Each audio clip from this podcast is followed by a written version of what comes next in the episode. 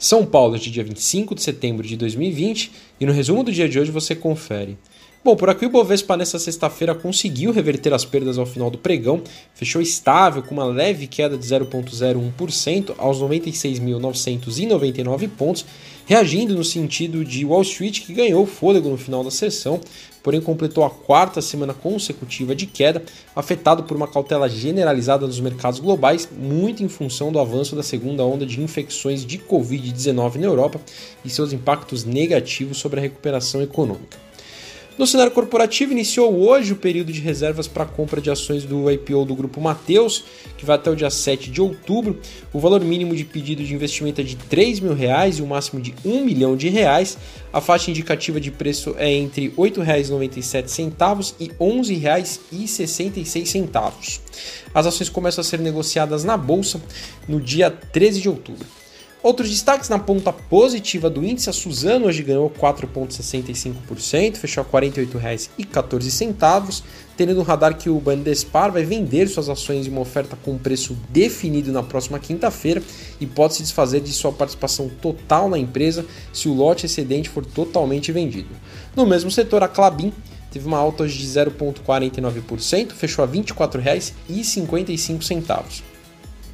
O IRB hoje avançou 1,27%, fechou a R$ 7,17, novamente entre os destaques positivos, um dia após dados operacionais referentes a julho mostrarem uma melhora na base mensal da companhia. Na semana, os papéis da resseguradora já acumulam uma alta de mais de 30%.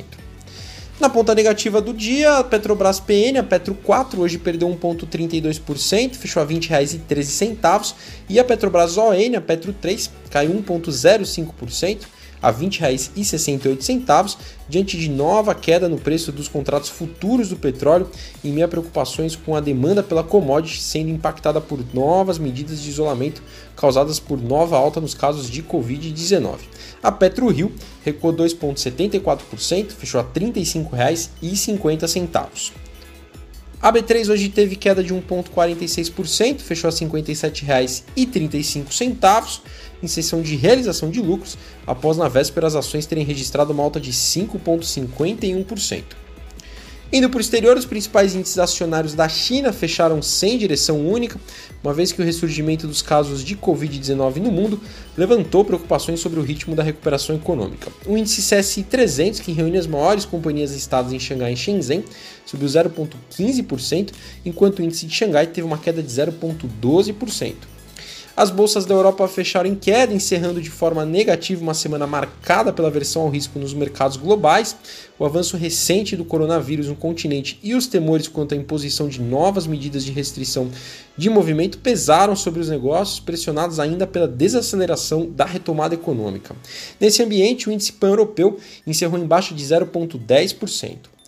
Por fim, Wall Street ganhou força na tarde desta sexta-feira e fechou em alta. O movimento, assim como tem sido há alguns meses, foi liderado pelos papéis da empresa de tecnologia como a Apple. O Dow Jones fechou com uma valorização de 1,34%, o S&P 500 teve uma alta de 1,60%, enquanto o índice de tecnologia Nasdaq registrou ganhos de 2,26%. Bom, sou o Fábio Capone, Equity Sales do BB Investimentos. Diariamente estaremos aqui no Investimento em Foco, trazendo um resumo do dia do mercado para você. Até a próxima!